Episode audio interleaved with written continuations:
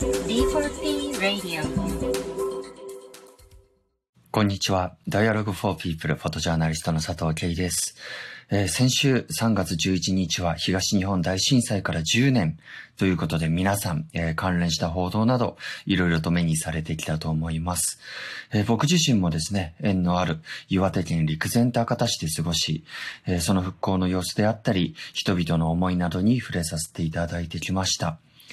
えー先ほど便宜上東日本大震災から10年と言ったんですけれども、実際には震災というものはその発災の瞬間のことではないんですよね。えーいつも陸前高田市でお世話になっている防災士の佐藤和夫さんに言われて、こう、はっと僕も気づいたことなんですけれども、えーもし地震や津波などが起こっても、被害が発生しなければそれは災害にはならないんですね。何かしらの破壊的な、現象によって被害が生じて、それが困難をもたらすからこそ災害になるんだと、おっしゃっていました。そういう意味では東日本大震災に限らずですが、様々な自然災害というものは、こう、どこかですっぱりと終わるというものではなく、今まさに現在進行形で続いているということなんですね。えーそしてそうした東日本大震災から10年というようなニュースを見聞きしたときに、えー同時に考えてほしいなと思うのが自分自身の、えー身の回りの防災についてのことなんですよね。えどこか自分は大丈夫と思ってしまってはいないか、えできるはずの防災の備えをしていないのではないか、えー今日はそんな話を陸前高田市の防災士佐藤和夫さんへのインタビューからお送りします。えまず、うっと、自分と、その自分の家族が、あどこに逃げたらいいか知ってますか？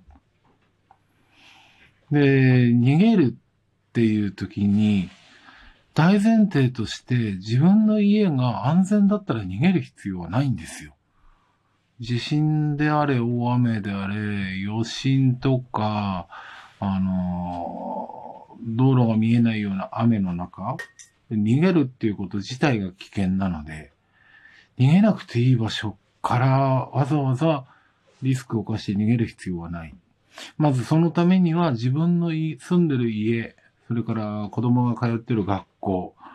で、えー自分が行ってる職場が安全な場所にあるのかどうか。で、安全って言ってもいろんな種類があって、例えば津波が来る可能性が高いのか低いのか。土砂災害が起きる可能性が低いのか高いのか。河川が氾濫した時に水没する危険性があるのかどうなのか。地震の後に火災が発生した場合、えー自宅とか職場とか学校は火に巻かれる危険性がどれくらい高いのか低いのか。それを知ることによって逃げないという選択肢ももちろんありと。ただし、えー例えば東日本大震災とか熊本地震のように、え数週間、数ヶ月という避難生活するのに、え何も持たず何もなくっていうのは非常に不安なので、支援が来る、最低1週間ぐらいは自力で生き残れるくらいのものは用意してほしい。で、防災とか減災っていうと、なんか行政のことって思われがちなんだけど、ね、行政だって自衛隊だって消防だって、どんなに鍛えたって、あなたの家の倒れてくる家具は支えられないんだよね。家具の固定とか、家に閉じ込められたり、どっかの部屋に閉じ込められたりしないように、扉付近の倒れてきそうなもの、壊れてきそうなものをちゃんと固定したり片付けておくっていうのは、各個人の防災。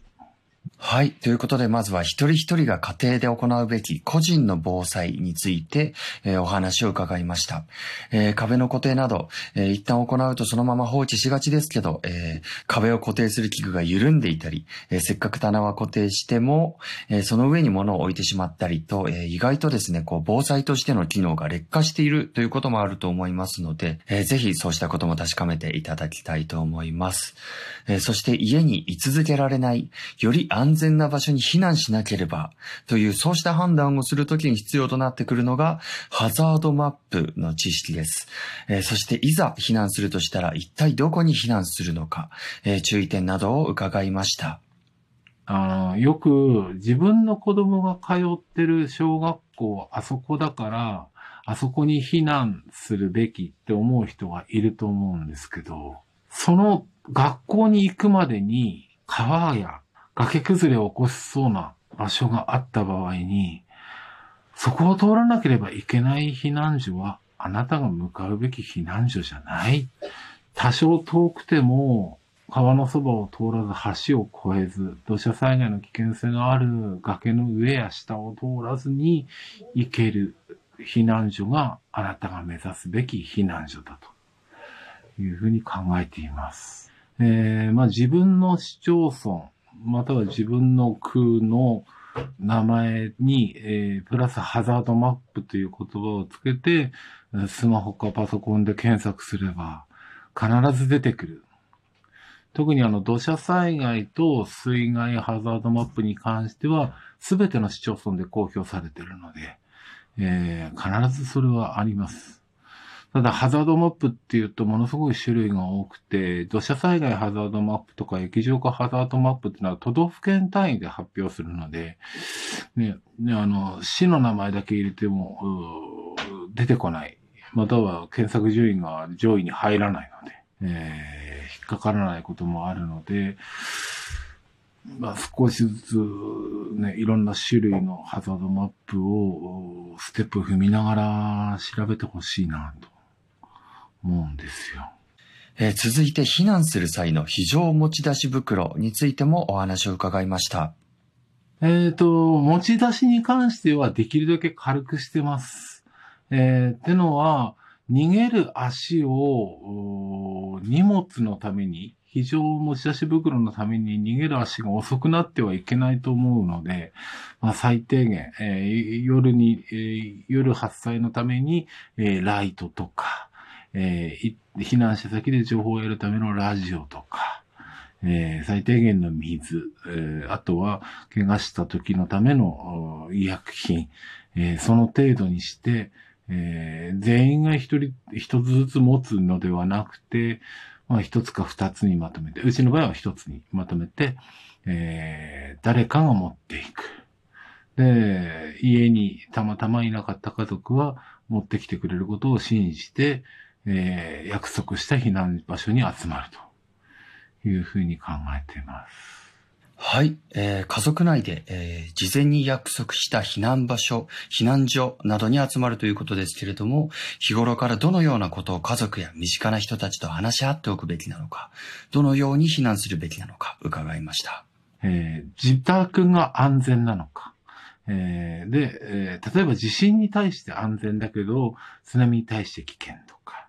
えー津波には安全だけど、えー土砂災害には危険とか、その災害の種類によって自宅に戻るか、避難場所に集まるかを決めておく。で、基本的には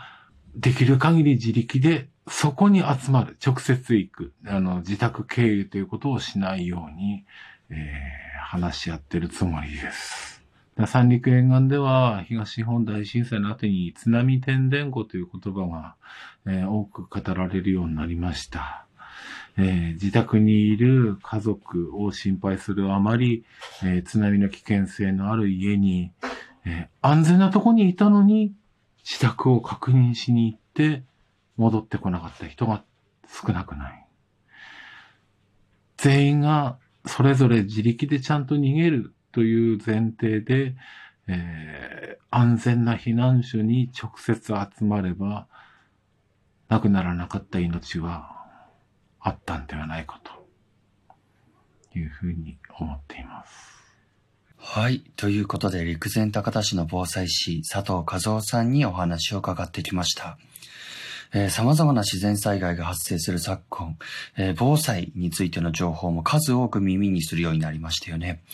えーただ、どんな災害であっても、えそのための防災というのは、えあなたのこの暮らす場所であったり生活スタイルなどによって、一人一人違う、個別具体的なものだということなんですよね。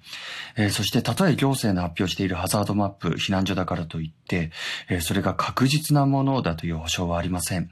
えー、現に岩手県陸前高田市では、東日本大震災により津波が発生した当時、えー、67カ所の指定避難所のうち38カ所が被災、えー、多くの方が避難していたにもかかわらず命を落としました。えー、陸前高田市で津波に飲まれた僕の母も、えー、指定された避難所が津波警報が鳴っているにもかかわらず、川を越えて向かう先だったんですね。えー、日頃の防災訓練ではなんとなくそうした道順を歩いてしまっていましたけれども、え本当にそれで命が守れるのか、複合的な災害が起きた時にはどうするのか、